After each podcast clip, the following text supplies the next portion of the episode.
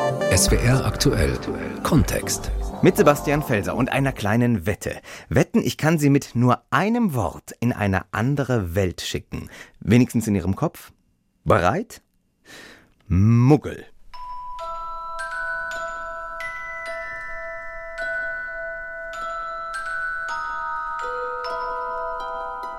Das gelingt aber nicht nur mit Wörtern, auch mit Zahlen.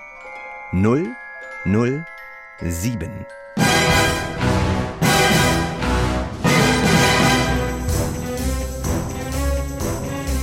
Und manchmal reicht auch nur ein Geräusch.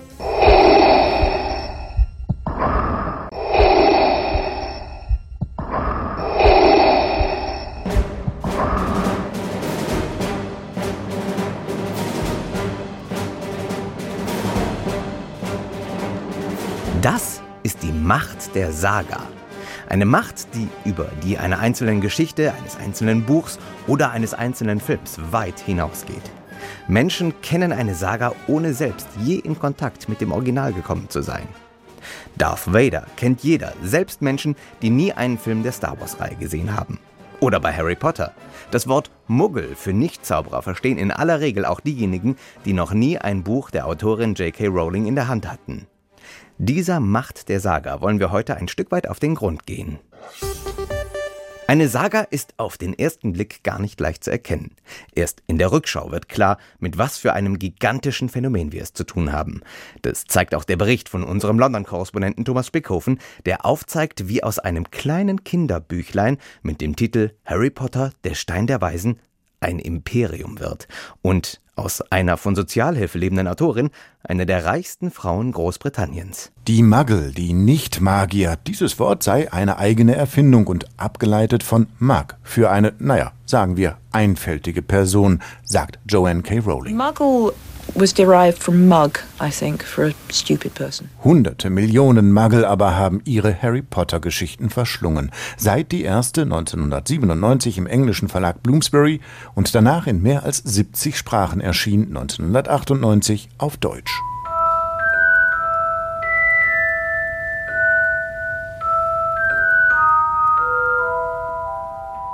Mit nur 500 Exemplaren startete Bloomsbury seinerzeit die erste Auflage. Inzwischen wurden Millionen Harry Potter Bücher verkauft. Längst ist die Harry Potter Industrie ein Imperium mit acht Kinofilmen, mehreren Ablegern, einem eigenen Museum in den ehemaligen Studios nördlich von London und Rundreisen zu den Drehorten.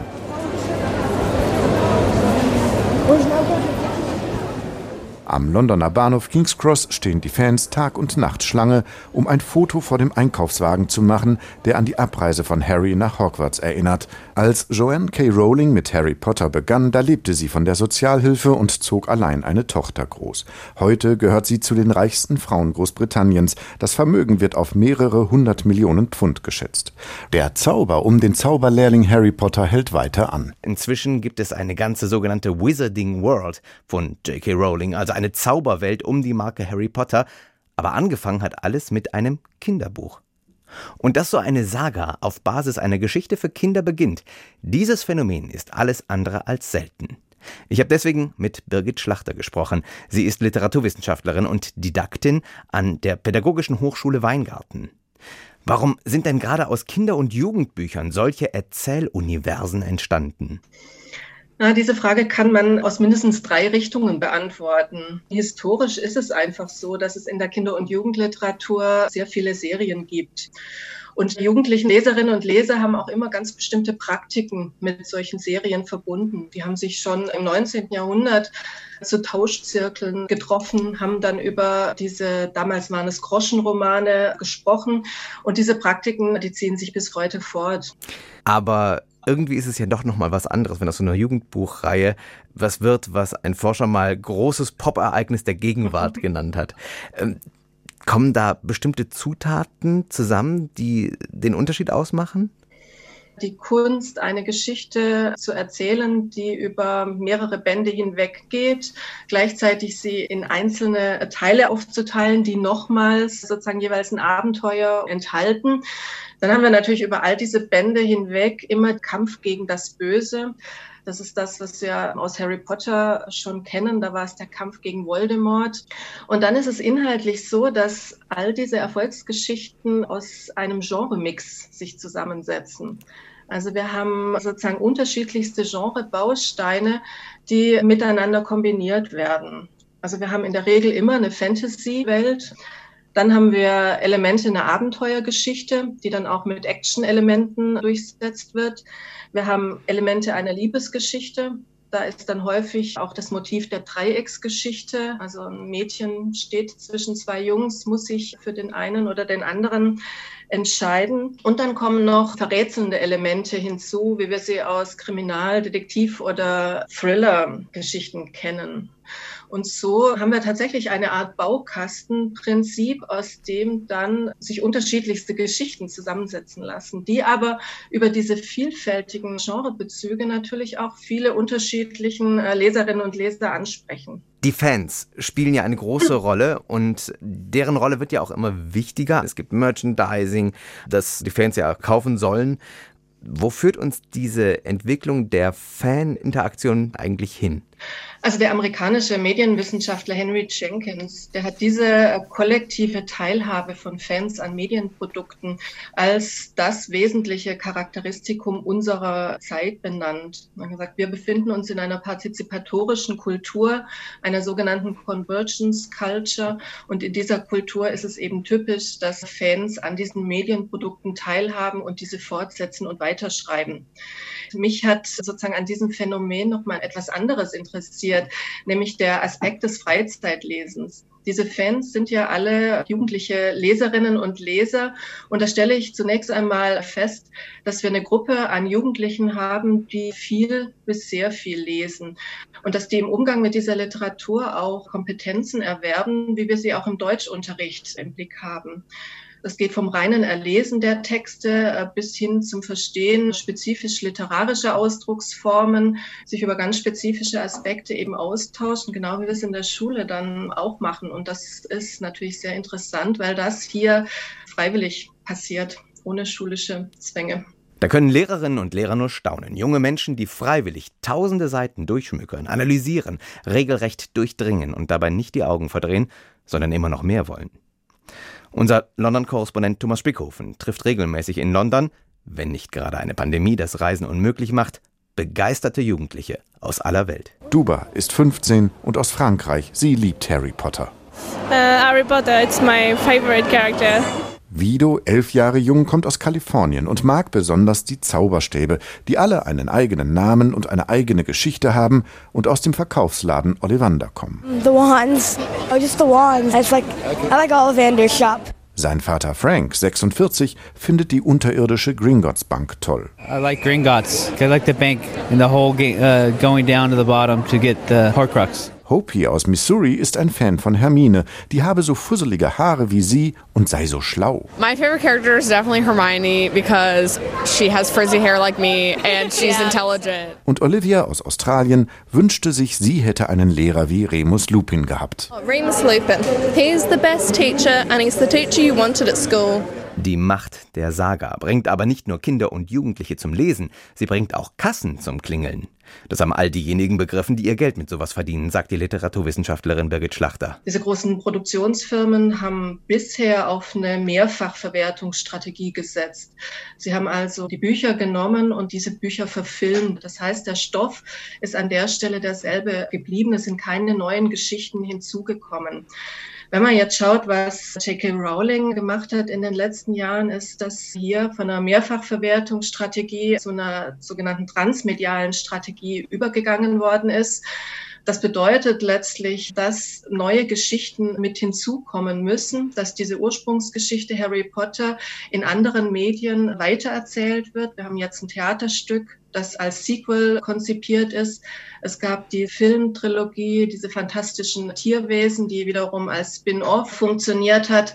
Das heißt, es werden neue Geschichten in diesem Harry Potter-Universum erzählt und gleichzeitig wird das auf unterschiedlichste Medien gestreut. Es kommen so Erlebnisparks dazu, Ausstellungen kommen hinzu, es kommen verschiedene Social Media und Internetseiten hinzu und das Ganze wird unter einem Logo beheimatet. Bei J.K. Rowling heißt heißt es mittlerweile The Wizarding World.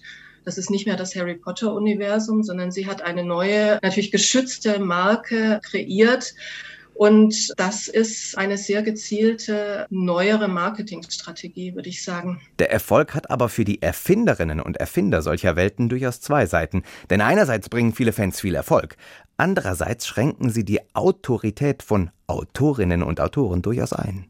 Ja, diese Fanbeteiligung ist jetzt für Autorinnen und Autoren und vor allem auch für die Produktionsfirmen dann tatsächlich eine zweischneidige Geschichte. Auf der einen Seite sind die sehr daran bedacht, die Rechte am Stoff und dann auch die Bedeutung der Geschichten in den eigenen Händen zu behalten. Und auf der anderen Seite ist aber natürlich die Fanbeteiligung ein enormes Kapital für den Erfolg eines Werkes. Und wenn man jetzt schaut, wie beispielsweise J.K. Rowling agiert, würde ich schon sagen, dass sie sehr darauf bedacht ist, diese Fanaktivitäten zu kanalisieren und zu bündeln.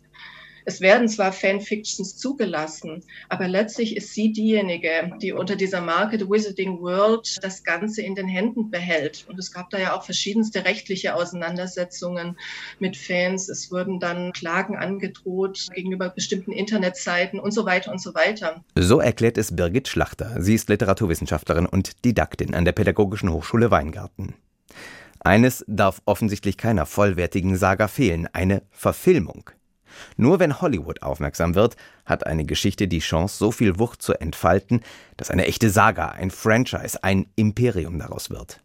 Und natürlich gibt es nicht nur Buchadaptionen, die Filmbranche hat auch ihre eigenen Universen geschaffen, berichtet unsere Hollywood-Korrespondentin Nicole Markwald. Manche vor langer Zeit in einer weit, weit entfernten Galaxis.